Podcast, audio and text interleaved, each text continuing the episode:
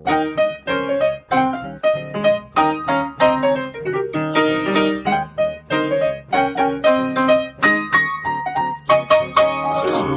und herzlich willkommen zu Folge 35 vom Was denkst du denn Podcast. Mein Name ist Nora Hespers. Und meiner Rita Molzberger. Rita hat ein Thema mitgebracht, das äh, bei mir großen Anklang gefunden hat, sofort, wo ich sofort dachte, ja, da sollten wir dringend mal drüber sprechen. Ja, ich habe das Phänomen an mir festgestellt und mal gefragt, ob du das wohl kennst, ganz vorsichtig und schamhaft. und zum Glück hast du gesagt, ja, ja, ja, und andere übrigens auch. Ähm, ich habe das mal Kommunikationsüberforderung genannt, weil mir kein besserer Begriff einfiel und habe an mir festgestellt, dass ich vielleicht gar nicht nur mit dem Kommunizieren, sondern mit dem sozialen Sein an sich, aber schon auch mit dem Versprachlichen des Ganzen zeitweise, streckenweise sehr überfordert bin und dass es anscheinend anderen auch so geht und dachte, da fragen wir uns vielleicht mal, was das so soll, was das ist, woher das kommt und welche Kommunikationsmodelle vielleicht dahinter stehen, ohne dass ich mich da gut auskennen würde. Das müssten jetzt Linguisten und so weiter tun. Aber es gibt ja auch philosophische Anteile daran. Naja, und man kann ja erstmal so beobachten, explorieren, woran das so liegt im Alltag oder so. Ähm, ich kenne es tatsächlich auch, gerade jetzt ähm, in letzter Zeit war das so, dass ich irgendwie abends dachte, ich kann und ich will aber auch gar nicht mehr kommunizieren. Ähm, und das gleichzeitig einhergeht mit so einem schlechten Gewissen, weil man weiß, man muss kommunizieren und man muss sich ja äußern und ausdrücken. Man kann sich jetzt nicht einfach zurückziehen und mal nicht da sein, sondern gibt es ja Menschen, die sich Sorgen machen ähm, und denen man ja auch die Sorge nehmen will, weil sie dann eigentlich unberechtigt ist, weil man eigentlich nichts weiter braucht als einfach mal seine Ruhe. Ähm, das hält bei mir allerdings nicht Tage an, sondern Wochen und dann wird es halt wirklich kompliziert. Mhm. So, und ähm, ich habe dann immer das Gefühl, ich muss mich jetzt mal melden, ich muss denen sagen, dass es mir grundsätzlich gut geht, dass es auch nichts damit zu tun hat, dass ich sie gerade nicht mag, ähm, sondern dass ich einfach gerade nicht kann. Also ich habe wirklich das Gefühl, ich, ich kann nicht kommunizieren, beziehungsweise ich kann in der Kommunikation den anderen nicht gerecht werden. Mhm. Ja, und das Spannende ist ja, dass man im Hinterkopf immer noch den Satz hat, man kann nicht nicht kommunizieren. Ja. Also, ne? Friedemann Schulz von Thun. Ach, was haben wir das früh gelernt und dann irgendwie auch damals als Erkenntnis gefeiert. So, mhm. ach, stimmt, auch wenn ich mich entziehe, dann sage ich damit was und so. Und trotzdem hat man ja das Gefühl, sich von der Welt und den anderen abzuschneiden. Also das Gefühl ist schon, ich kommuniziere nicht und natürlich kommuniziere ich damit etwas, nämlich dass ich nicht mehr kann. Aber den Überstieg zu schaffen und anderen mitzuteilen, ich kann jetzt nicht mehr, ich werde nicht mehr antworten eine ganze Weile lang. Das erfordert schon nochmal zum einen Aktionismus, also da muss man Energie aufbringen und zum anderen auch äh, Chutzpe, finde ich. Also das zu sagen, ich habe das mal gemacht letztes Jahr und ähm, mir wurde alles Mögliche diagnostiziert. also da kamen dann Hinweise darauf, dass ich doch mal einen guten Schamanen besuchen soll. Bis so, nee, das war schon charmant. Ich wusste gar nicht, Schamane. Ja, ja. Oder ich wusste gar nicht, dass du bipolar gestört bist. Was? So, ja, so. wusste ich auch nicht.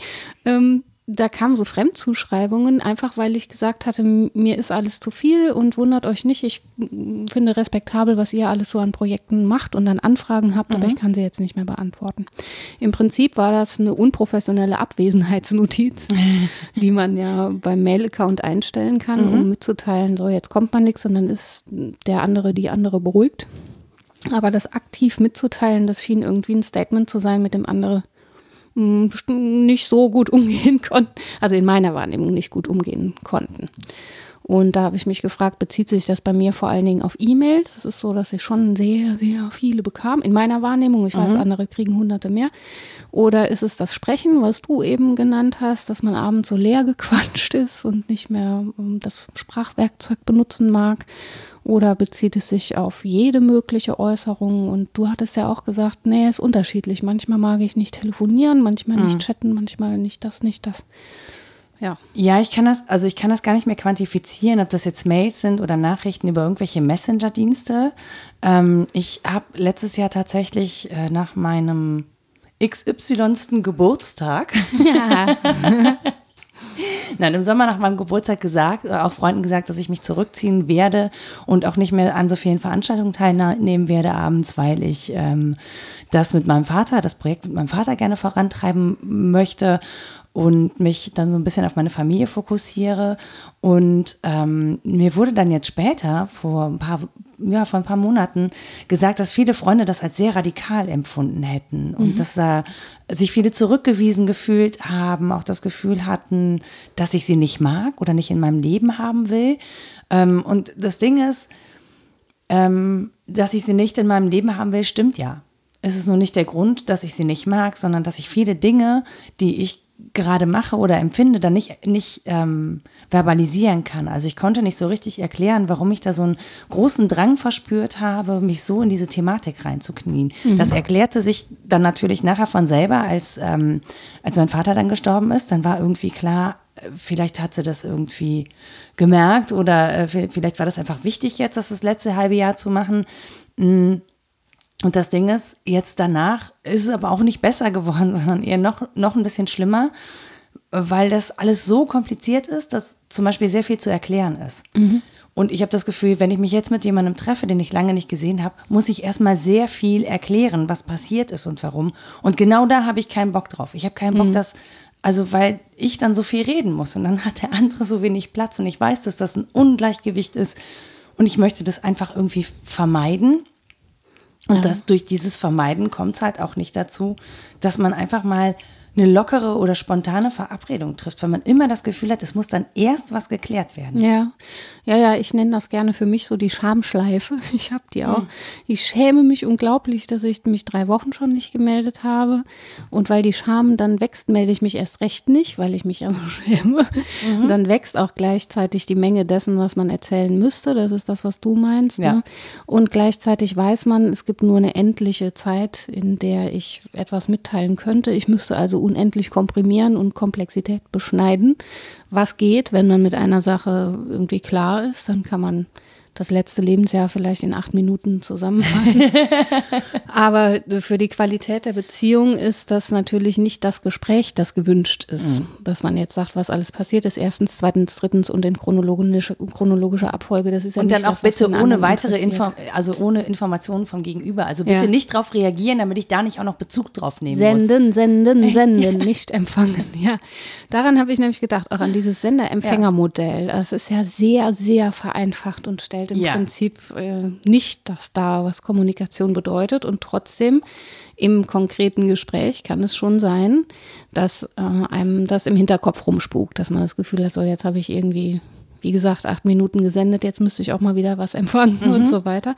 Während man ja weiß, dass Kommunikation sehr viel mehr ist als das und insbesondere Dialog.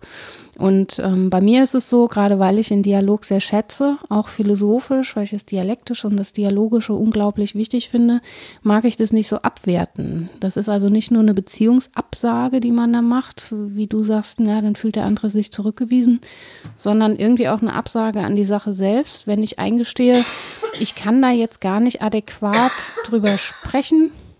Gesundheit, du Arme. Die Pollen haben mich geärgert. Wow, die sind im Dialog mit dir. Mhm.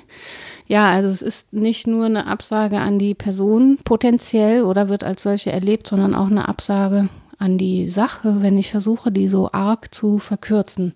Und dann ist es natürlich eine Form von Resignation zu sagen, dann lasse ich es lieber gleich. Das ist mir schon auch klar habe mich nur gefragt, woher das kommt, dass ich dann bereit bin, eher ganz drauf zu verzichten, als wenigstens das Maximum rauszuholen oder so. Ne?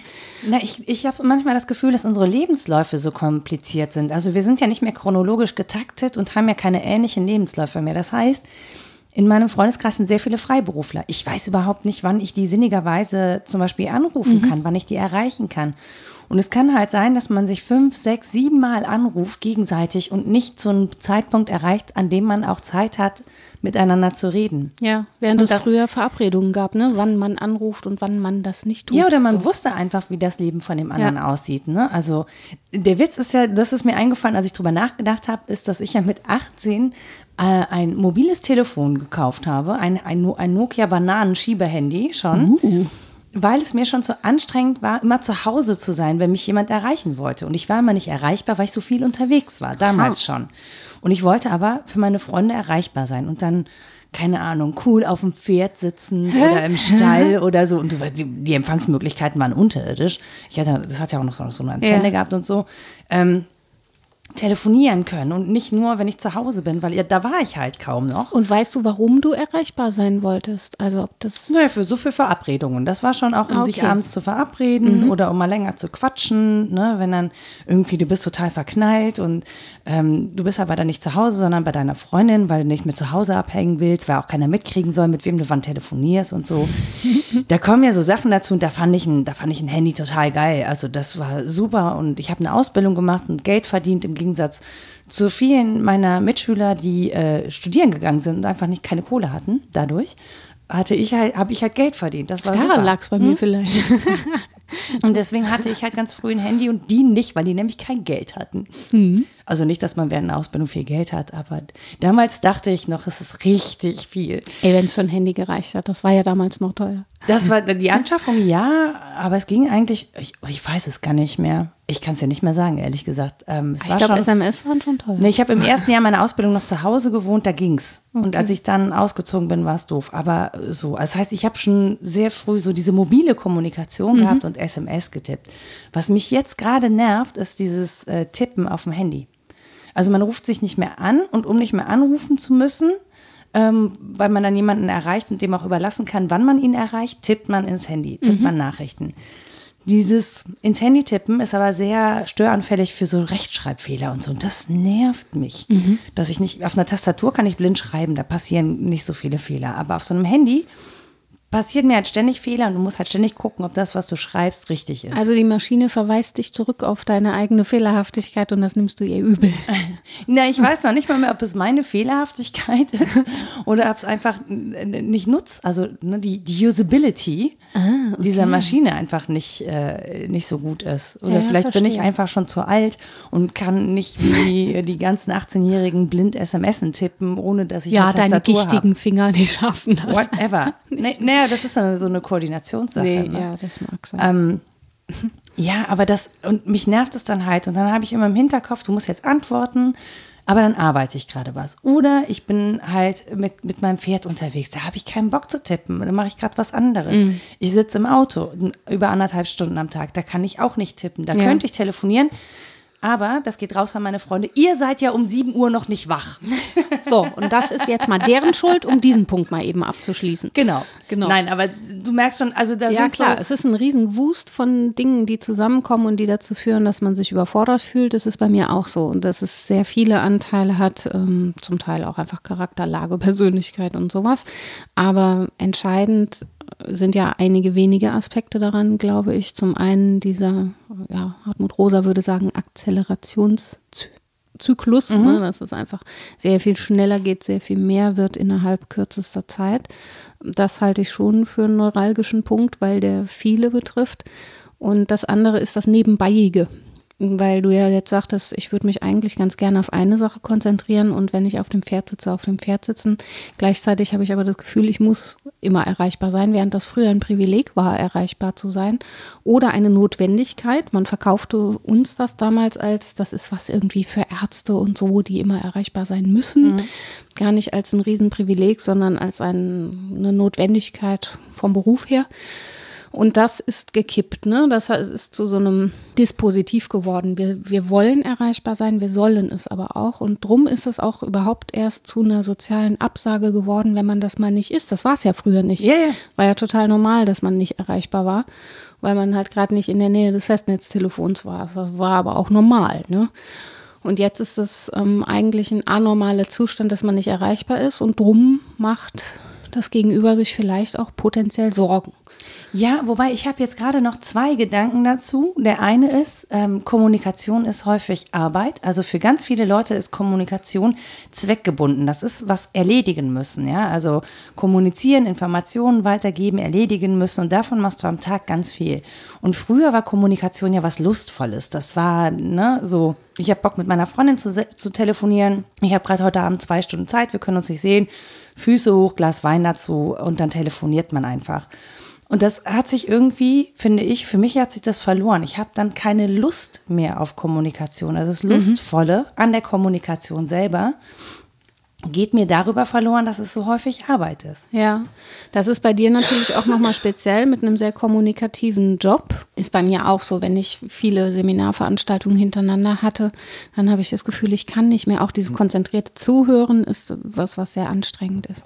Aber dahinter steht so, glaube ich, auch eine Überforderung, weil wir inzwischen uns an den Gedanken gewöhnt haben, dass wir uns selbst auch erzählen, unsere Lebensgeschichte. Also ähm, bei man kann das narrative Identität nennen. Darauf referiert zum Beispiel Hans-Christoph Koller und sagt, so eine Bildungsbiografie ist eigentlich am besten erfasst, wenn man die als solche auffasst, als narrative Identität. Wir erzählen uns selbst, wer wir sind, wir erzählen das auch anderen und was wir damit na, entweder konstruieren, wenn wir KonstruktivistInnen sind, oder mir ist eigentlich lieber zu sagen, wir formieren, ist ja nicht nur unser Selbst, sondern auch unsere soziale Wirklichkeit. Die formieren wir mit und die Dinge, die wir besprechen, formieren wir auch mit. Und im Bewusstsein dessen, dass wir äh, irgendwie Herrscherinnen und Herrscher unserer Wirklichkeit, unserer sozialen Beziehungen und unserer eigenen Lebensgeschichte sind, ist es auch kein Wunder, wenn man total überfordert ist. Also den Gedanken, den ich da jetzt noch zu hatte, ist, dass wir auf so viele unterschiedliche Arten kommunizieren müssen. Also die Anforderungen sind so unterschiedlich. Wenn ich jetzt bei Facebook bin zum Beispiel und da ist eine Diskussion, dann habe ich so eine Diskussion, die ich beobachten muss. Und da würde ich zum Beispiel ganz anders reden, als wenn ich jetzt mit einer Freundin mich für einen Abend verabrede oder als wenn jetzt jemand noch eine Anfrage stellt ähm, zu was Beruflichem oder ob ähm, meine Schwester jetzt sagt, man kann es heute Abend vorbeikommen oder so. Also ich habe so viele verschiedene Sachen zu erfüllen. Das mhm. habe ich halt vorher alles nur per E-Mail gemacht und jetzt habe ich verschiedene Kanäle, auf denen ich in unterschiedlicher Art und Weise äh, verschiedene Dinge kommuniziere. Also das ist ein Unterschied, ob das eine Diskussion ist, mhm. ob ich da jetzt mit Argumenten kommen muss, ob ich jetzt ähm, flapsig mit Freunden spreche, äh, ob ich äh, Informationen weitergeben muss. Ich muss halt ständig umswitchen, in welchem Modus ich mich gerade unterhalte. Ja, das ist zum einen eine echte Komplexitätsanforderung, äh, finde ich. Und zum anderen steckt dahinter ja auch immer die Last des Möglichen. Du könntest ja auch anders. Zum einen könntest du es anders empfinden. Man könnte sich da freuen, dass man jetzt ein Kneipengespräch führen kann, nachdem man so lange im Arbeitsmodus gesprochen hat. Ne? Warum erlebe ich das jetzt nicht als Entlastung? Da kommt die nächste Schamschleife um die Ecke.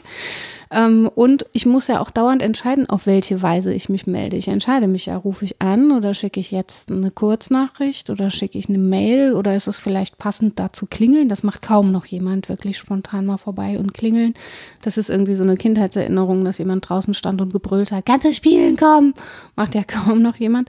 Also auch da muss ich ständig entscheiden und qua eigener Maßgabe auch entscheiden. Also selber abwägen, was ist denn jetzt tunlich? Was, was ist jetzt richtig? Was fällt dem anderen vielleicht nicht zur Last, was ist mir selber auch angenehm. Und ähm, ja, Alain Ehrenberg, ähm, den werde ich dann in der Literaturliste nochmal nennen, spricht hier eben von der Last des Möglichen. Und da kann man sagen, Kreationen und Depressionen, also was ja. zu schaffen und daran zu verzweifeln, liegt da auch wirklich nah beieinander. Und wir müssen ähm, auch die ganze Zeit Kommunikation organisieren. Also wir schreiben ja erst eine Nachricht, um dann zu fragen, kann ich dich dann und dann anrufen? Nee, dann geht's nicht. Und dann ist schon der Punkt erreicht, wo man so denkt, so, oh, oh jetzt dauert das, jetzt müssen wir fünf Nachrichten schreiben, bis wir uns darüber verständigt haben wann der andere jetzt erreichbar ist oder wann der nächste freie Termin ist, um sich mal abends zu treffen. Ja. Ich finde, es wird auch wirklich immer komplexer, ähm, diese ganzen Möglichkeiten zur freien Kommunikation, ja, wo mhm. man sich mal abends auf den Wein trifft oder so, allein das zu organisieren. Mhm weil man sowieso ständig in irgendwelchen ähm, Abhängigkeiten sich befindet. Und da wir nicht mehr irgendwie zusammen auf dem Dorf leben, sondern auch Wege zu fahren haben, die man auch noch mit einkalkulieren muss, wird es einfach komplexer. Ja, und wenn das Bürokratische und das Organisatorische, das Inhaltliche überwiegt, insofern als dass man dazu gar nicht mehr kommt, weil man schon siebenmal bis dahin gesprochen hat, wo man dann miteinander sprechen könnte und dann schon keine Lust mehr hat, dann ist das natürlich problematisch.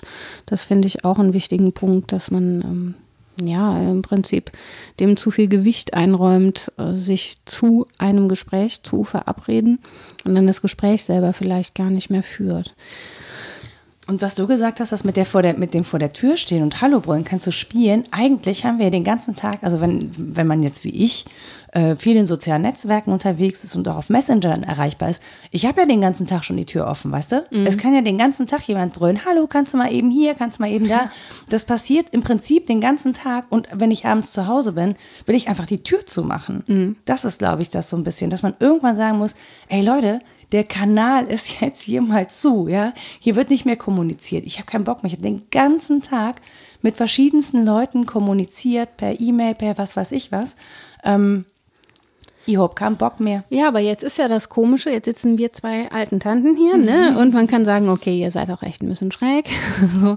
Aber es war ja so, dass wir, als wir das erste Mal über das Thema sprachen, beide nicht nur das Gefühl hatten, sondern auch erhärtete Daten, dass es in unserem erweiterten Bekanntenkreis und auch sonst theoretisch und in der Literatur vorkommt. Also mhm. Also es ist jetzt nicht so ein singuläres Phänomen und ich empfinde das halt so, sondern es ist tatsächlich so, dass uns das beschäftigt, kommunikationstheoretisch, aber aber auch politisch. Also mhm. ich bin zum Beispiel über die Bullshit-Debatte nochmal auf das Thema ja. gekommen, dass man auch ständig unterscheiden muss, was ist jetzt Fehlinformation, was ist, wie gesagt, Bullshit ähm, und was ist ein echtes Gespräch überhaupt wert.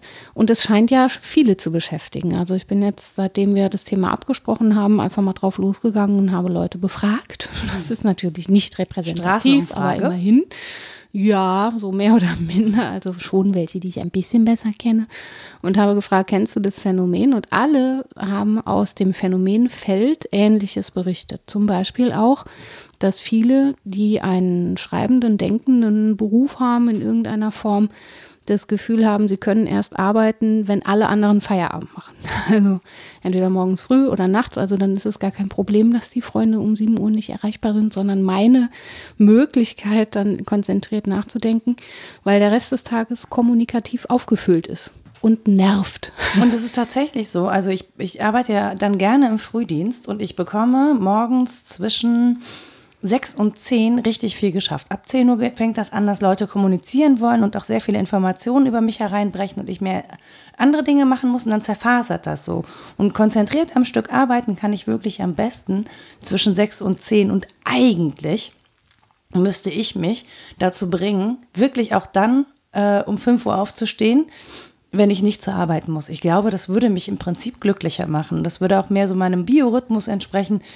Nur ganz ehrlich, ich habe keinen Bock, um 5 Uhr aufzustehen. Schon aus Prinzip nicht. Auch wenn ich weiß, das würde mir Freude machen. Nee, ich müsste dann einfach am Tag vorher früher ins Bett gehen. Ja. Und das würde mich einfach sozial noch inkompatibler machen, weil ich ja dann abends erst recht keine Zeit ja. hätte. Ja, ja. Und es konfligiert natürlich auch mit dem Bedürfnis, irgendwie sozial anerkannt zu sein, in der Kommunikation zu bleiben und im Dialog als eine Ansprechpartnerin da zu sein.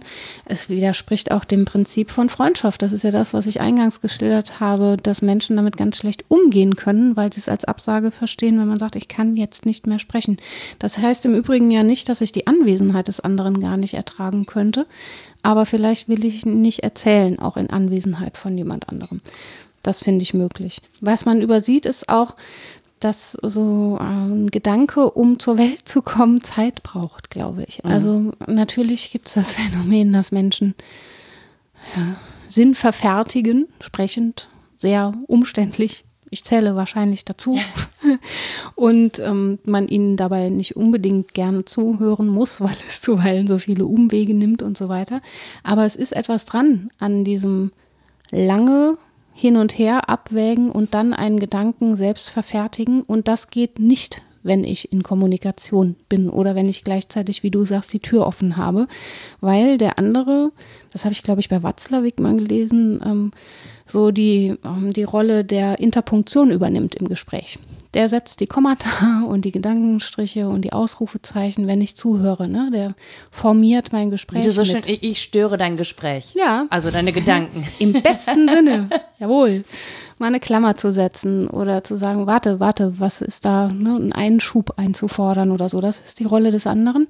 Aber bei der Verfertigung eines Gedankens, der erst zur Welt kommen will, kann ich vielleicht so eine Unterbrechung nicht brauchen. Da brauche ich den Umweg und das Langsame und auch das Meandernde im Gespräch mit mir selbst. Das, ja, das zum einen, wobei ehrlich gesagt, das habe ich ja sehr häufig, dadurch, dass ich ja täglich spazieren gehe oder reite, ähm, habe ich total viel Zeit, ähm, meine Gedanken so zu fassen und für mich zu fassen. Für mich ist es wirklich das Verabreden von Kommunikationszeiträumen macht mir so viel Mühe. Und wenn es spontan ginge, dann wäre es immer das Leichtere. Also ähm, spontan jemanden auf der Straße zu treffen und festzustellen, ey, ich könnte heute Abend zwar zu Hause arbeiten, wir könnten jetzt aber auch einen Wein trinken, das würde gehen. Das geht auch immer viel, viel leichter. Aber diese, diese Spontanität, die gibt es ja kaum noch. Und die Gefahr in dieser Spontanität ist natürlich auch immer, dass das Gegenüber dann doch keine Zeit hat. Und wenn ich dann den zweiten, dritten oder vierten fragen muss, ob der jetzt Zeit hat, weil ich spontan jetzt doch ein Fenster, das wird mir, ja, dann hast du schon wieder Kommunikation Absage, Kommunikation Absage. Das ist einfach müßig und frustrierend. Ja. So. Ja, ist ja spannend, welche Aussage wir damit über das soziale Miteinander machen, nämlich, dass das ein verabredetes sein muss und dass es in bestimmte Zeitfenster passen muss. Das ist eigentlich eine absurde Aussage. So ist Sozialität nicht.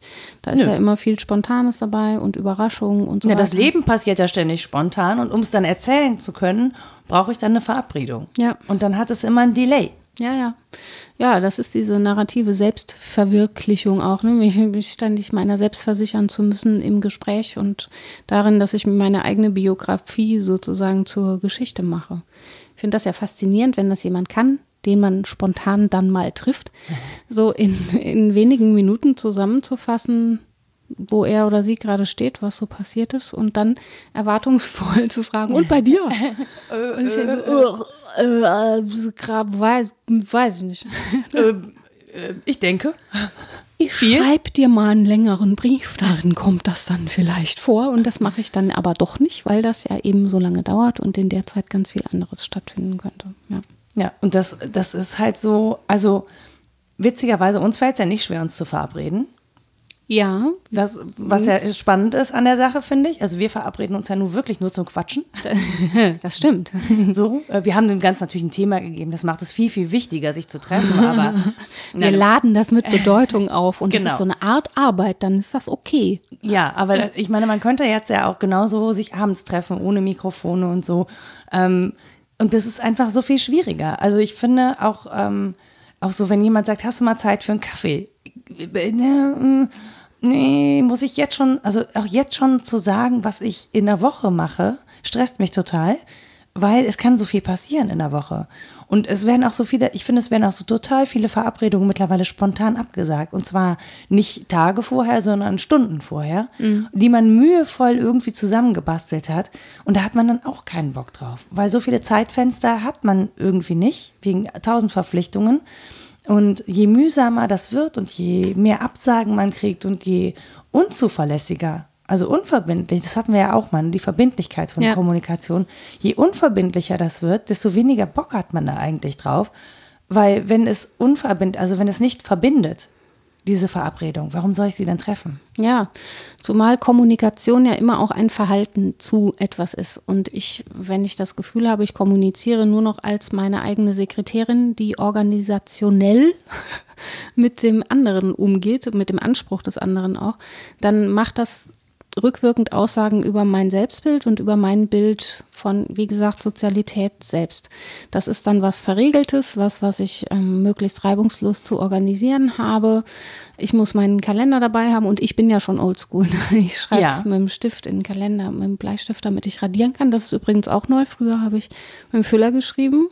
Aber dann musste ich so oft durchstreichen in den letzten zwei Jahren, dass ich mir angewöhnt habe, das mit Bleistift zu machen. Weil dass du das aber auch so beziffern kannst ja. in zwei Jahren, also in den letzten zwei Jahren. Ja, ich weiß einfach, wann ich meinen Lieblingsstift abgelegt habe. Es war es ist ein bisschen wie wenn Kinder ihren Schnulli weggeben müssen. Das oh Gott, ist nicht das cool. Ist, ja, das klingt auch ein bisschen dramatisch, ehrlich Nein, ich gesagt. benutze ihn ja noch für Briefe, aber ich weiß noch, ja, ich hebe die Kalender auch auf, da steht alles drin, da stehen manchmal wichtige SMS drin. Ich, das ist so ein halbes Tagebuch, deswegen weiß ich das. Und ich weiß auch, dass es mich genervt hat, dass da immer so viel durchzustreichen war, weil Menschen spontan irgendwie abgesagt, umgelegt oder sonst was haben. Und dabei kann man der Rita im Zweifel gar nicht spontan absagen, ja, weil die SMS die gar nicht wahr. ankommt. genau. Ja, oder weil dich das nicht erreicht. Und manchmal ist das auch so, dass ich den anderen damit äh, vergewaltige zu einem Treffen. nee, ist echt so. Wenn das nicht bei mir ankommt, dass wir zwar Dienstag um elf verabredet waren und dann kommt aber keine Bestätigung von mir, nee, okay, wir können es auch um eins machen, dann bin ich trotzdem um elf da und dann kann meistens der andere oder die andere auch. Ich weiß, dass das fies ist von mir, weil ich damit Druck ausübe, sozusagen. Aber das ist dieses Maß an Verbindlichkeit, das du meinst. Ne? Wenn wir uns darauf einigen würden, wir haben was verabredet und wenn jetzt nicht die Welt untergeht, dann halten wir uns auch dran. Mhm. Ähm, dann funktioniert das auch. Es ist gar nicht so, dass das, das ist, unmöglich wäre. Genau, das, das ist der Witz daran. Also natürlich weiß ich, dass ich dir nicht spontan absagen kann und bin viel eher bereit, das möglich zu machen und den Aufwand zu betreiben, das möglich zu machen. Wohingegen, wenn ich weiß, naja, da kann ich jetzt, die erreiche ich sowieso, wenn ich dann eine Stunde vorher absage, kriegt die die Nachricht auf jeden Fall und dann gestaltet die ihren Tag anders. Dann ist das auch möglich. Das Ding ist an der Geschichte nur, dadurch, dass ja alle von dieser Flexibilität ähm, profitieren oder die auch den anderen zumuten, hast du sowieso nicht mehr das Gefühl, du bist ja bei deinem Tagesablauf. Ne? Also du hast ständig, ähm, jonglierst du so mit Lücke füllen, Lücke tut, tut, sich auf, neue Lücke füllen, tut sich wieder eine Lücke auf und du jonglierst so durch deinen dein Arbeitstag. Also ich hatte das heute schon wieder, da kann natürlich keiner was für, das äh, ne, war ein, ein ja, ein Gleisdefekt, glaube ich, bei der, oder ja, Weichendefekt bei der Deutschen Bahn. Um 12 Uhr hätte ich einen Termin gehabt. Da ruft dann der Ansprechpartner an und sagt, sorry, ich komme hier nicht weiter, 12 Uhr schaffe ich nicht und danach habe ich einen Anschlusstermin. Hm. Da kann überhaupt niemand was für. Aber an Tagen, wo ich drei bis vier Termine habe, ist es in der Regel so, dass einer davon mindestens nicht stattfindet und dann verlegt werden muss zum Beispiel. Ja, so. und dann ist für mich die Frage, was genau ist denn dieser äh, Profit, hast du, glaube ich, gesagt, Profit der Flexibilität. Wir profitieren davon, mhm. dass wir flexibel sind. Und oft ist es tatsächlich so, ähm, dass ich zum Beispiel auch einen Nachteil davon habe, dass ich äh, das nicht habe. Als ja, im Anekdotischen, als bei mir letztens die Bahn stecken blieb, konnte ich den Termin nicht absagen, weil kein Smartphone-Nummer nicht gespeichert. Hm. Profit war, ich musste junge Frauen neben mir ansprechen und sagen, Entschuldigung, hast du ein Smartphone? Kannst du mal gerade gucken, wie die Telefonnummer ist? Und dann kann ich da ähm, Bescheid sagen. Und die macht große Augen und sagt, äh, ja, ein kann Alien. ich für dich machen. Jetzt habe ich die natürlich in die Sekretärinnendienste hineingenommen, mhm. die zu erledigen waren, die ich sonst hätte selbst erledigen müssen. Und ein Stück weit finde ich das ja auch ähm, fies von mir, dass ich dann andere benutze. Ne? Andere, die die Geräte haben, benutze ich ständig zu meinen Zwecken, weil ich ähm, darauf verzichte, das zu haben und dann aber weiß, dass es erwartet wird, dass man Bescheid sagt, wenn man zu spät kommt. Und das finde ich auch gut. Normalerweise kann ich das ja auch mit einem normalen Mobiltelefon, ja. auch wenn es horrend teuer ist. aber ähm, ja, wenn wir hauptsächlich verregeln und meinen, wir hätten einen Profit von dieser Flexibilität, dann übersehen wir, dass wir dafür eben auch einen großen Preis zahlen. Ja. Der Profit ist, dass es alles immer sehr fluide funktioniert, dass man hin und her schieben kann und vielleicht einfach auch mehr im Tage unterbringt, als man das 1991 äh, geschafft hätte. Mhm. Also rein quantitativ. Ähm, qualitativ weiß ich nicht, ob wir da so Riesengewinne von haben. Ja, wir sind ja dann auch schon wieder beim Thema Beschleunigung, ne? Und mhm. das Ding ist halt tatsächlich, ich bin nicht mal böse, wenn jemand absagt, weil es definitiv etwas gibt, womit ich diese Lücke füllen kann. Mhm. Also es ist einfach. Ähm, Was wäre, wenn nicht, wenn du tatsächlich so eine Vier-Stunden-Lücke auf einmal hättest? Oh, da würde ich mich mal sehr freuen, glaube ich. Ich würde äh, aber Dinge finden, die ich in diesen vier Stunden einfach tun könnte. Also Kommunikation aufholen. Im Zweifel auch das, klar. Ja. Also ne, das ist auch so ein Ding, Kommunikation aufholen. Ich telefoniere seit einem Monat nicht mehr, weil mh, mm, mein Anbieter anscheinend ein Problem hat mit einer stabilen Telefonverbindung. Das ist auch bescheuert. Du hast ein Smartphone, kannst aber nicht telefonieren, weil die Telefonverbindung alle zwei bis drei Minuten abreißt. Das heißt, wenn du ein längeres Telefonat führen möchtest, musst du fünfmal anrufen oder sechsmal. Das ist natürlich ultra nervig. Also mhm. habe ich aufgehört, was ich sonst gemacht habe, im Auto zu telefonieren. Mhm. Mit der Freisprechanlage. Ich, hab das ja, nicht, ja, ja, ja. ich habe nicht das Handy in der Hand. Gut. So, nur damit alle beruhigt sind. Ähm, so, da kann man natürlich schon mal auch, da muss man nichts regeln, da kann man halt auch mal mit einer Freundin telefonieren oder mit Angehörigen, ne, und dann mal nachfragen, wie es denen geht und so. Das ist total super. Und da quatscht einem auch keiner rein und da kommt auch sonst keiner. Ähm, tippen und Nachrichten schreiben darf man eh nicht. Das ist, für mich ist das gut genutzte Zeit neben Straßenverkehr beachten. Ja, da ist das dann neben dann okay, nebenbei. Weil ich müsste mich so sehr aufs Fahren konzentrieren. Ich würde, wenn ich Auto fahre, Auto fahren. Mhm. Möglichst. Ich glaube, ich fahre, weil ich so viel Auto fahre jeden ah, Tag. Ah, das ist routinierter. Ähm, ist das routinierter, ja, glaube ich, okay. genau. Ich kenne die, ich kenn die Strecken.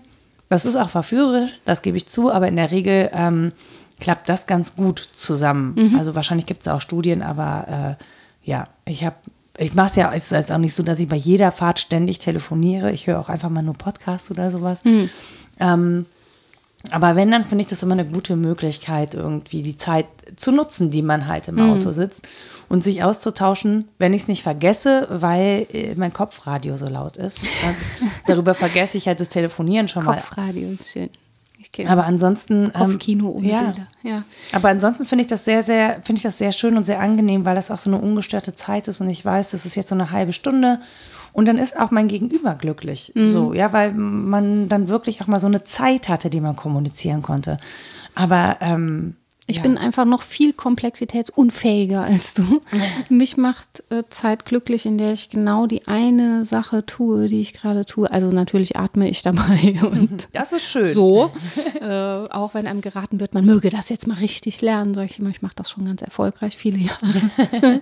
Aber ähm, zu lesen und nur zu lesen, nicht Radio zu hören dabei oder auch meinetwegen Fahrradfahren, nur Fahrradfahren. Nicht um wohin zu kommen, ähm, nicht dabei Schilder lesen müssen oder mhm. so.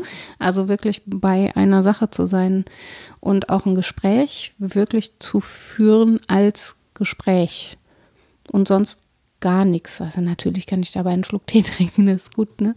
Hält mich am Leben. Ja. Und die Stimme geschmeidig.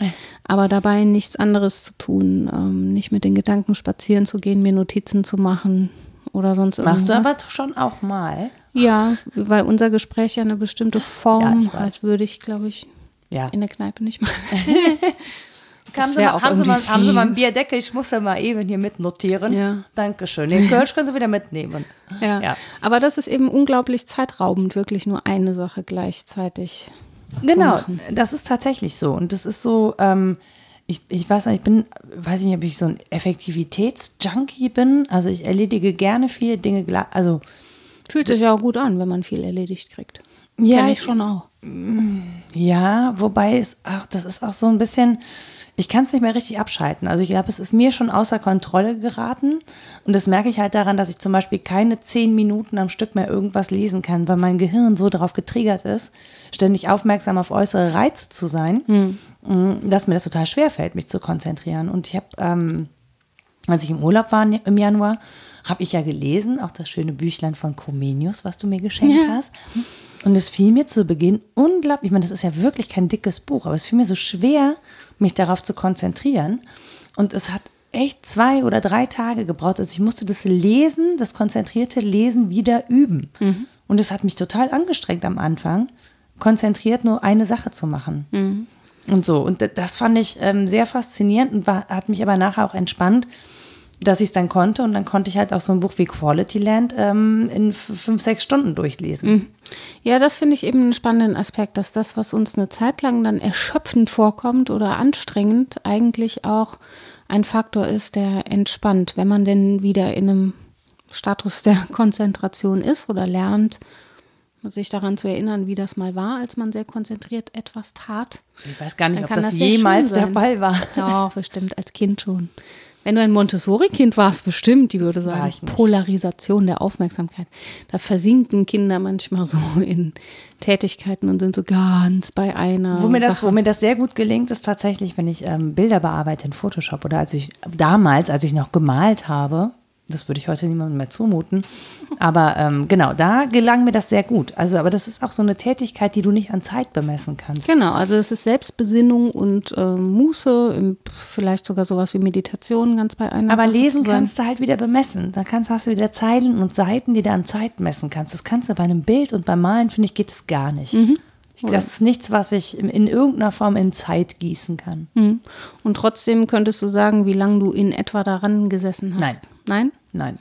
Tatsächlich, als ich. Äh, wie bemisst du denn dann, wie viel es wert ist? nee, aber tatsächlich, ähm, als ich viel Photoshop-Sachen äh, gemacht habe, war plötzlich immer mitten in der Nacht und ich hatte es nicht mitgekriegt, weil ich so konzentriert ja. äh, bei der Arbeit war. Ja, ich habe das jetzt gemerkt an den. Ähm Nachfragen der Studierenden, wie lang soll meine Hausarbeit sein? So, wie viele Zeichen muss die haben? Mhm.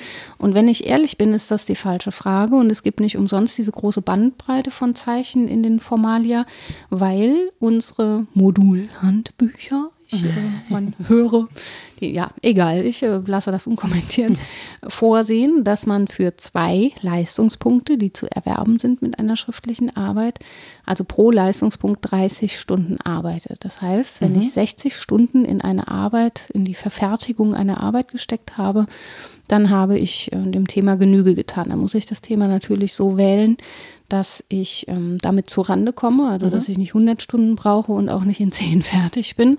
Dabei hilft dann im Zweifelsfall die Dozentin, das Thema so zu wählen, dass das realistisch erscheint. Aber deswegen kann ich schlecht sagen, geben Sie zwölf Seiten ab. Das weiß ich doch nicht, ob jemand ja. sehr lange braucht, um konzentriert zu lesen, zu denken und die Gedanken zu sortieren. Ob jemand darin schnell ist und dann viel Zeit auf das Formulieren verwendet, ich weiß das nicht, weil das hoch individuell ist. Mhm. Auch wie man mit sich selbst kommuniziert. Schreiben ist ja so ein Prozess, auch mit sich selbst mhm. zu kommunizieren, der auch sehr überfordernd sein kann, weil man sich selber ständig unterbricht, mhm. zum Beispiel. Und das ist ganz schwer zu quantifizieren und festzulegen in, in diese üblichen Raster von ja, Deckblatt, Anhang und dazwischen stehen zwölf Seiten. Das mag den einen, wie gesagt, zehn Stunden gekostet haben und die andere 30 Stunden und ich, ich weiß das immer vorher nicht. Merke aber, dass es das Gegenüber total unzufrieden macht, wenn ich keine richtige Antwort darauf mhm. gebe. Weil wir ähm, selten in diesen Zeitabläufen denken. Ja, das ist ja, also gerade, gerade bei solchen Leistungen, ich, ähm, ich überlege gerade, wenn ich über, also wenn ich jetzt sagen soll, für einen Beitrag oder so, ne, da, da gibt es ja einfach einen fixen Satz für. So, der ist immer gleich, weil das, was hinten rauskommt, immer, also maximal 4 Minuten 59 sein soll, mhm. zum Beispiel. So, das ist die maximale Zeit, die versuche ich natürlich zu erreichen. Ähm, aber wie viel Arbeit ich da reingesteckt habe, also wenn das ein Thema ist, äh, zu dem ich schon grundsätzlich viel recherchiert habe, kann das sein, dass ich das in anderthalb Stunden fertig habe mhm. und dann ist das leicht verdientes Geld. Es kann aber natürlich auch sein, dass ich irgendwie mehrere Gesprächspartner anrufen muss, mir der eine absagt, dann muss ich neu recherchieren, dann fällt mir auf, ich habe da noch einen Aspekt und da noch einen Aspekt und dann kann es am Ende sein, dass ich da sogar zwei Tage Arbeit reingesteckt habe und dann ist es sehr, sehr wenig Geld. Ja, und im ersten Fall kann es sein, dass du fünf Jahre deiner Lebenszeit auf dieses Thema schon verwendet hast, mehr oder minder intensiv, das aber jetzt im Konkreten in der Anfrage gar nicht mehr berücksichtigst, sondern mhm. sagst, ab jetzt, ab dem Zeitpunkt der Anfrage habe ich nur eine halbe Stunde gebraucht. Mhm. Ähm, das ist was, was mir ganz oft begegnet in der Nachfrage. Das, oh mein Gott, wann liest du das denn alles? Ja, das meiste ist im Status des Gelesenhabens, nicht wahr? Ja. Und des Wiederlesens. Und dann ist es natürlich nochmal neu. Ich lese die paar Bücher, die mir wirklich wichtig sind, auch jetzt ja, zum 12., 13., 14. Mal. Ähm, dadurch geht es nicht schneller. Ich lese sie anders als vorher. Aber es macht einen Unterschied, ob ich sie schon gelesen habe oder nicht. Und deswegen finde ich das auch so cool, älter zu werden. Weil man ja, ja, man wird so ein bisschen fetter davon. Also auch geistig. Man, man sammelt ja was an. Gleichzeitig macht man immer was damit.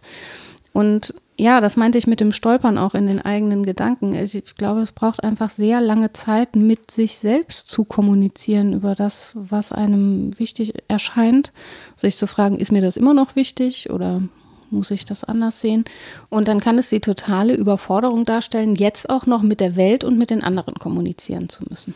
Mhm, wenn du das so sagst, dann habe ich so das Gefühl, na klar, wenn ich mehr Informationen aufnehme, muss ich auch mehr Informationen verdauen. Das heißt, der Dialog mit mir selber wird immer größer und nimmt immer größeren Raum ein. Die mhm. Frage mhm. ist, ähm, haben wir, äh, überfressen wir uns gerade an alle an Informationen und haben deswegen keine Zeit mehr für die wertvollen Informationen. Beziehungsweise alle kann ich auch nicht sagen. Es gibt ja total viele Menschen, die das ganz anders gewichten als ich, ne? ja. deren Leben ganz anders verlaufen und die zum Beispiel schon so lange Freundschaften führen, ähm, dass es überhaupt kein Problem ist, dann da trotzdem spontan vorbeizukommen, weil man einfach so im Leben des anderen drin ist. Und das, glaube ich, ist halt auch nochmal so ein Thema. Ne? Wie sehr bin ich im Leben des anderen drin? Wie äh, fest sind meine Freundschaften? Wie nah sind meine Freundschaften? Also ähm, wenn das jetzt meine Nachbarin ist oder meine Schwester, deren Tagesablauf ich natürlich auch relativ gut kenne inzwischen, weil wir so, so eng zusammengearbeitet haben jetzt, äh, das ist viel leichter. Ne? Da brauche ich nicht 15 Mal hin und her zu überlegen, was, wann, wo, sondern da ist ja ganz klar, es ist ganz klar, wo, es ist ungefähr klar, wann. Da muss ich nicht viel organisieren und nicht viel hin und her bewegen. Und ich glaube, diese Beziehungen, die sind einfach weniger geworden, weil wir so global leben. Ja, ja oder weil wir uns daran gewöhnt haben, dass auch Beziehungen etwas sind, das ständig neu zu konstruieren sei. Also ich hatte ja eingangs auch schon mal diesen Begriff der Konstruktion irgendwie kritisch erwogen. Ich weiß nicht genau, ob das richtig ist, da so überkritisch zu sein, wie ich das bin. Mhm. Aber in den meisten Kommunikationsmodellen geht es ja darum, dass wir beim Sprechen, Schreiben, wie auch immer, beim Kommunizieren etwas mitkonstruieren. Und zwar auch die Beziehung zum mhm. anderen mitkonstruieren. Aber was ich als sehr erleichternd erlebe, ist tatsächlich, wenn das stabil ist, wie mhm. du sagst. Also wenn ich nicht das Gefühl habe, ich muss da neu dran bauen, ich muss das erst als Freundschaft festigen, mhm. indem ich das und das sage und tue, sondern mich darauf verlasse. Mhm. Und auch darauf verlasse, dass wir ungefähr über den gleichen Gegenstand sprechen und ihn mhm. nicht erst hervorbringen muss. Dann komme ich erst in eine Ebene, wo ich einen Gedanken wirklich interessant verfertigen kann, weil ich mich darauf verlasse, dass es Grundbedingungen im Sozialen und in der Sache gibt, ähm, die das hergeben, dass ich mir jetzt neue Gedanken mache, ohne dass sich die andere angefragt fühlt mhm. als Person und auch ohne, dass sich die Sache nochmal so völlig in Klammern setze und frage, na, kann das denn überhaupt richtig sein? Also so, eine gewisse, so eine gewisse Grundfeste ist da schon auch ähm, hilfreich. Ja, ich glaube, das ist tatsächlich sehr entscheidend. Ne? Das ist also, wenn das neue Freundschaften sind, ist halt auf der Beziehungsebene so viel zu klären, ja. dass es da, da muss man Arbeit reinstecken. Nicht, weil, weil es unangenehm ist, Arbeit in eine Beziehung zu stecken, überhaupt nicht. Ne? Das lohnt sich und ich empfinde das ja auch als lohnenswert. Ähm, aber es ist natürlich etwas, das Zeit braucht. Und wenn es eine, ähm, wenn das eine sehr junge Freundschaft ist, erstmal, und man hat diese Beziehungsebene noch nicht so 100% gefestigt oder mhm. da gab es auch vielleicht eine kleine Erschütterung. Sowas passiert ja in Beziehungen ständig, ehrlich gesagt. Ne? Ja. Aber ich habe das Gefühl, wenn ich jetzt äh, mich nach Monaten bei Freunden melde, die, mit denen ich aber schon Jahre gut befreundet bin, dann ist das überhaupt kein Problem. Mhm. Ja, dann wissen die, die haben auch ihr eigenes Leben, die haben auch ihre eigenen Probleme. So, die haben sich auch nicht gemeldet in der Zeit im Zweifel. Das ist total okay. Häufig ist es sowieso so, wenn Kinder auf die Welt kommen oder wenn sich da was ändert, wenn man weiter wegzieht und so, dann verändern sich solche Beziehungen. Aber es verändert sich nur ähm, im Zweifel die Frequenz des Austauschs, aber die Beziehung an sich, die ist da. Ja. Die gab es vorher schon. Und ich habe Freundinnen, mit denen telefoniere ich, die ich Jahre nicht spreche. Und wir können immer wieder den Faden da aufnehmen, wo wir ihn zuletzt haben fallen lassen. Ja, und dann ist es so angenehm, wenn ich mich nicht jedes Mal neu genau. versichern muss. Genau. Und das kann, glaube ich, auch ein Punkt sein in der Beziehung zu mir selbst. Bin ich mir mit mir selbst ungefähr sicher, wer ich bin, oder muss ich mich tatsächlich in jedem Gespräch narrativ selbst neu hervorbringen? Gehe ich davon aus, dass überall ständig eine Wende stattfinden kann? Also es gibt ähm, Philosophen, die unterscheiden zwischen sozusagen normalen alltäglichen Handlungen. Und äh, ich glaube, ähm, Aaron hatte darauf verwiesen, Aaron Langenfeld in der letzten Folge, und charakterformenden mhm. Handlungen. Mhm. Und auch ein Gespräch ist ja eine Handlung, die vielleicht meinen Charakter formt. Aber ich muss mich an einer bestimmten Stelle auch darauf verlassen, dass ich sowas wie eine ja, relative Stabilität in der Identität habe, auf die auch mein Gesprächspartner sich verlassen kann. Und dann bin ich nicht mehr so aufgeregt hinterher, in jedem Akt der Kommunikation nochmal bestätigen zu müssen, wer ich bin, mhm. als wer ich mich zeigen muss und so weiter. Dann fällt diese Art der Erschöpfung vielleicht ein bisschen weg. Mhm. Ich glaube, das ist halt tatsächlich so, wenn du jetzt äh, über neue Medien kommunizierst oder neu, ne? Obwohl sie sind relativ neu im Verhältnis Zum zu, zu, unserer, zu unserer Existenz gesehen, ja. ja. Ähm, aber man hat ja sehr viel mit Menschen zu tun, die man einfach gar nicht so genau oder so gut kennt, die man im Zweifel nicht mal im realen Leben kennt. Ja. Und ähm, das ist störanfälliger insgesamt. Also es ist grundsätzlich störanfälliger und eigentlich müssen wir mit viel mehr Störungen zurechtkommen und viel mehr Störungen handeln in diesen Kommunikationsbeziehungen, ähm, als wir das bei Freunden müssten. Mhm. Und wenn wir aber den ganzen Tag jongliert haben in der Kommunikation mit Menschen, die wir eben nicht so gut kennen, ähm, und das ist das Gemeine an der Sache, dann fehlt uns die Energie für die Kommunikation mit Leuten, die wir eigentlich mögen und die wir auch ganz gut kennen. Mhm. Aber wir sind halt einfach schon so kommunikationsmüde am Ende des Tages. Ja. Das hat noch nicht mal damit zu tun, also ich könnte, glaube ich, sogar anrufen, aber dann wüsste ich halt, okay, du erreichst die Person nicht und das nächste Mal wirst dann vielleicht in drei Wochen, dass man wieder versucht anzurufen. Das ist schwachsinnig. Ja, andererseits, so. ich finde, da ist auch was Beruhigendes. Und ins dabei. Handy tippen. Ja, es ist aber was Beruhigendes dabei, dass einen das so erschöpft. Das heißt nämlich, dass es was Energieforderndes ist und auch eine gewisse Relevanz hat. Mhm. Weil es gibt auch die Erschöpfung, die aus dem schlichten Tun kommt, so was nichts Monotonie. bedeutet. Genau. Ja. Also so eine Stagnation, die kann auch sehr erschöpfend sein. Wenn es mich erschöpft, weil es was bedeutet hat, den ganzen Tag über nah bei jemandem zu sein und ein intensives Gespräch zu führen, würde ich das als positiv erleben. Aber es ist ja eben auch nicht nur der andere Mensch, mit dem ich kommuniziere, ob ich ihn kenne oder nicht, sondern auch dieses Bewusstsein für die Eigenregel des Mediums. Also von Marshall McLuhan ist ja dieses, das Medium ist die Botschaft und ich finde, mhm. das, das schwingt auch immer so ja. mit, dass ich weiß, wenn ich mir, ist das okay, jemandem zum Geburtstag nur eine SMS zu schicken? Das war eine Zeit lang echt so eine Frage. Mittlerweile ja. ist das ohne SMS ist ja schon mehr als ein. Das ist mehr als eine Facebook-Nachricht. WhatsApp oder so, ja genau. Mhm. Ähm, wie viel ist es wert, wenn ich mich selbst daran erinnere, dass das dieses Datum ist, wenn das nicht das Gerät tut, sondern mhm. mein Kopf das tut, dann ist es mehr wert oder wie? Das finde ich so spannend. Also, dass wir immer auch mitlaufen haben, nicht nur ich kann nicht nicht kommunizieren, das ist sowas, was bei mir immer im Hintergrund mitläuft, sondern auch das Medium, also die Art der Mitteilung macht auch eine Aussage. Bei Marshall McLuhan ist es so, dass er sagt, das ist vornehmlich die Aussage. Das, also das macht auf jeden Fall eine Aussage. Also es macht sogar gleich mehrere Aussagen. Die Frage ist nur, macht es wirklich eine Aussage auf der Beziehungsebene? Ja. Und da, da müssen wir halt wieder die Ohren abprüfen, ja, die uns mhm. Äh, Friedemann Schulz von Thun mit auf den Weg gegeben hat. Äh, welches, also auf welchem Ohr oder was senden wir und auf welchem Ohr kommt das an? Und wir sind halt ähm, einfach alle sehr groß darin, dieses Beziehungsohr hinzuhalten. Äh, in, gerade dann, wenn wir eben jemanden nicht von Angesicht zu Angesicht sehen, ähm, wollen wir natürlich immer die Beziehung abprüfen und den Beziehungsstand. Und die Sachebene verschwindet dahinter manchmal. Deshalb brauchen wir ja diese Emoticons, ja, mhm. um uns dann zumindest in Ansätzen deutlich auszudrücken. Und mh, mm, ich glaube, dass Textkommunikation auch deswegen schwieriger ist, weil sie vielleicht größere äh, Herausforderungen an uns stellt, was unsere Vorstellungskraft angeht, was unsere Fantasie angeht. Mhm. Mm, weil wir irgendwie einen Entwurf von unserem Gegenüber jedes Mal dabei haben müssen, um dann abzuprüfen, wie hat er das gesagt, also in welcher Tonalität ich habe erst, ich habe tatsächlich vor zwei Stunden erst so ein Ding gehabt, wo jemand dann schrieb, ja, hätten wir da so drüber gesprochen, wäre es nicht zu dem Missverständnis gekommen. Und ich glaube ihm das, weil ich ihm zugute halten muss, ich habe schon im Hinterkopf gehabt, das ist eher flapsig gemeint. Mhm. Ich habe nur einfach mal das Sachohr hingehalten. Sprich in das so. gute Ohr, hat mein Onkel. Ja, genau. Ich habe halt das, ja. mal das Ohr hingehalten oder habe dann ähm, eine Beziehungsebene rein definiert, obwohl ich wusste, dass es eigentlich um die Sache geht. Aber er hat natürlich dann eine Beziehungsebene mitgeschickt, die habe ich nach vorne geholt und habe ja, dann verstehe. gesagt, hier, guck mal, was du da gesagt hast, das fand ich irgendwie nicht cool. Ah, okay. Mhm.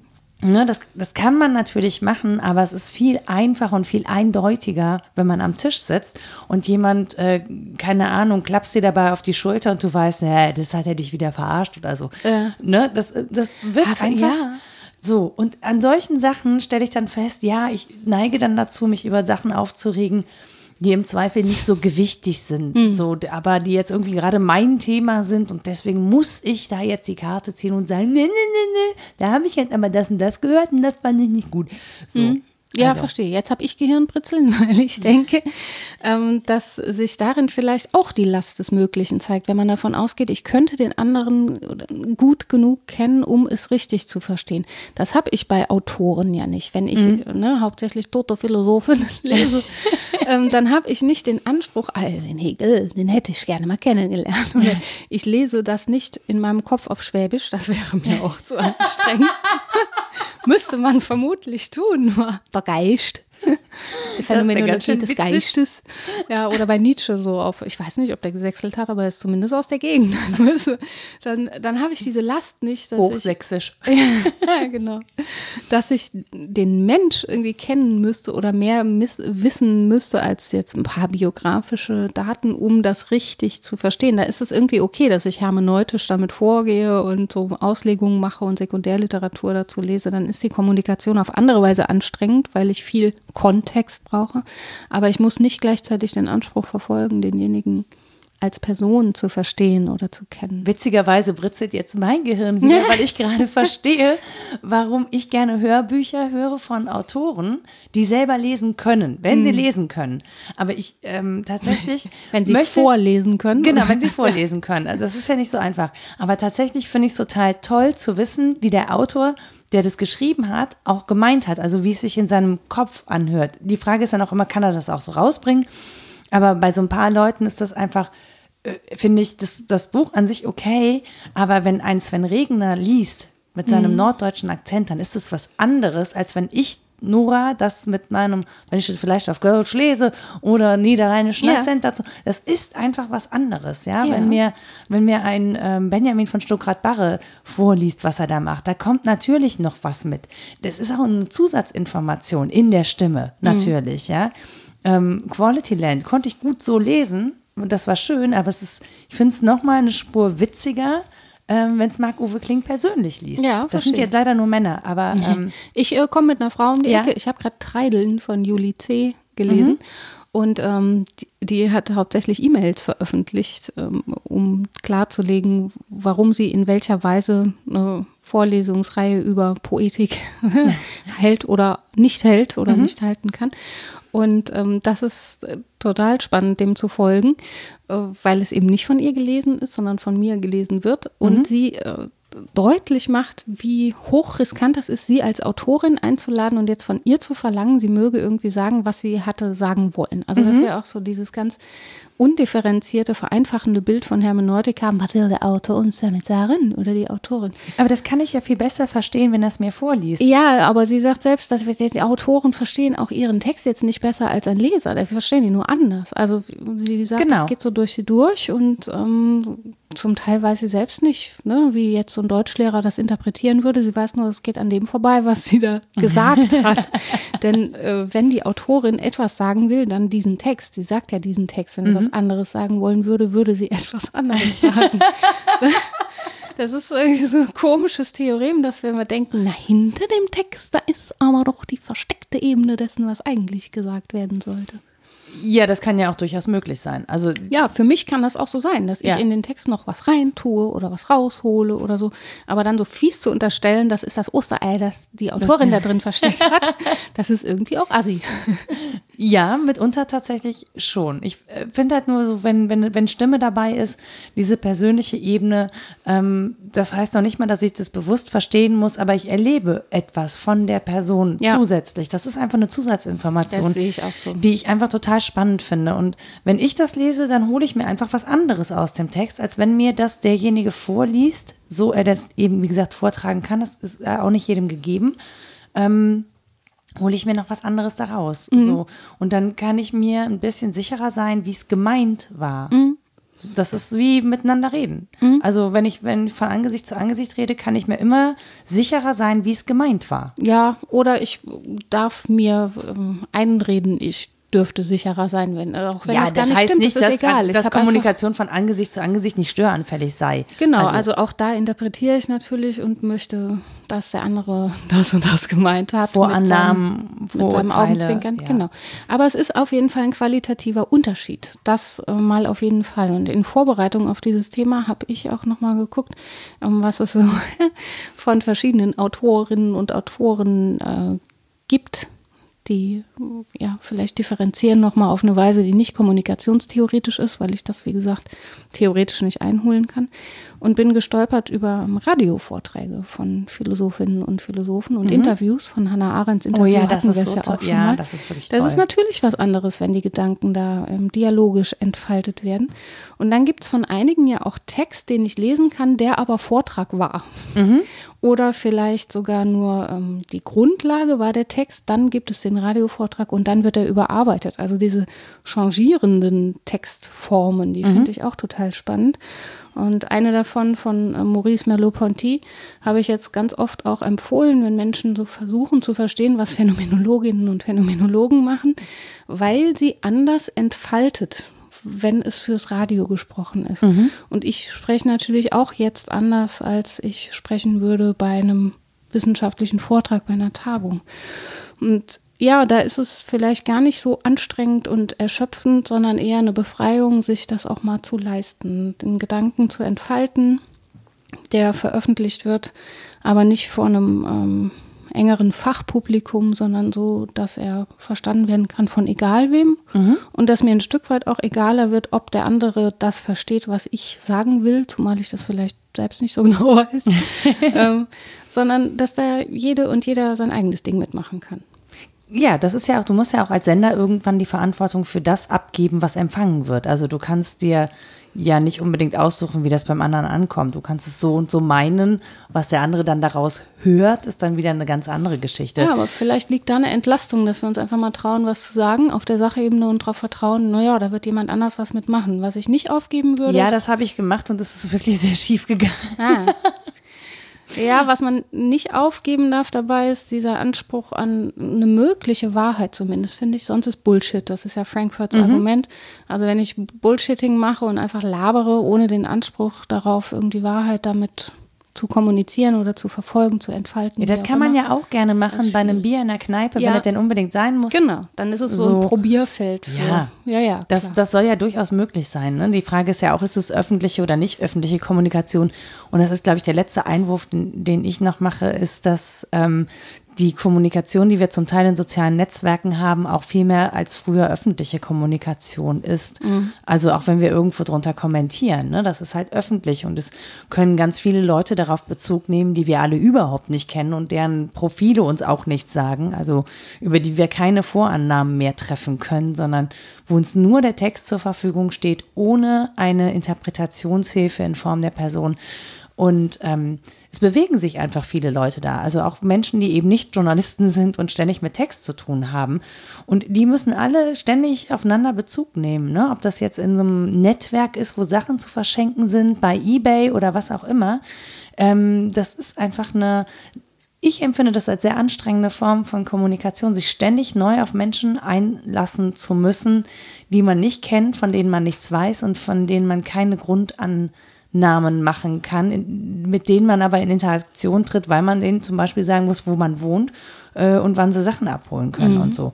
Ähm, auch das hat ja dann enorm zugenommen. Da ja, also ich glaube, dass auch das dann dazu beiträgt, dass so Sachen wie Kommunikationserschöpfung, wir haben das jetzt einfach mal so geprägt, ne? Ja, Als Überforderung Begriff. oder Erschöpfung, ja. ja, ja. Genau, dass sowas eintritt. Ja, absolut. Ist mir jetzt auch plausibler als vorher. Vorher hatte ich auch ein noch schlechteres Gewissen. Das ist jetzt nicht weg, aber es ist zumindest gut begründet. Ja, ich habe immer noch ein, immer noch ein wirklich schlechtes Gewissen ich weiß auch, ich muss da was dran tun. Ähm, ich habe auch einen sehr äh, lieben Rat dazu bekommen. Ich möge mich doch einfach melden bei diesen Menschen ähm, und sagen, es tut mir total leid, es liegt wirklich nicht an euch, aber ähm, und mir wurde sogar auch erlaubt, dass man das als Massennachricht verfertigen kann. Ja?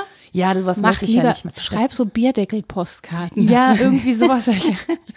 Tatsächlich, sowas schwebt mir auch eher vor. Ich würde dann Fotos davon machen und die per, per SMS verschicken oder so. Ja, ich habe mal eine Serviette versandt. Da kann man diese ja. selbstklebenden Briefmarken einfach, weil ich dann plötzlich so ein schlechtes Gewissen hatte, habe ich draufgeschrieben, ich lebe noch und es wäre voll cool voneinander zu hören und habe auf die Serviette geschrieben und in den Briefkasten geworfen. Kam super an. Echt? Ja, im doppelten Sinne, ja. Aber das finde ich ja super. Ja, die Post man kann einiges, man muss sie nur fordern. also von, ich glaube, ja, Serviettenpostkarten. Ja. Das klingt irgendwie super. Super. Das ist sehr schön. Ich habe ich will jetzt gerade eine Serviettenpostkarte äh, verschicken. Ich werde das ausprobieren. Such irgendwas, worauf ja, du Ja, doch, ich, ich habe ich hab auch Briefmarken, ich suche was. Ich weiß gar nicht, ob, kann man Bierdeckel für 70 Cent verschicken? Ja. Ja? ja Wir ja. versuchen das. Gut. Okay. ähm, während ich das dann versuche, würde ich sagen, kannst du mal ganz kurz deine Literaturliste? Ja. Äh, ergänzen muss ich Juli C. Treideln, das habe ich eben spontan genannt. Und weniger spontan hatte ich vorbereitet äh, Harry Frankfurt Bullshit, Marshall McLuhan Understanding Media, ist schon von 1964 und trotzdem ist noch was dran. Maurice Merleau-Ponty mit den Causerien von 1948.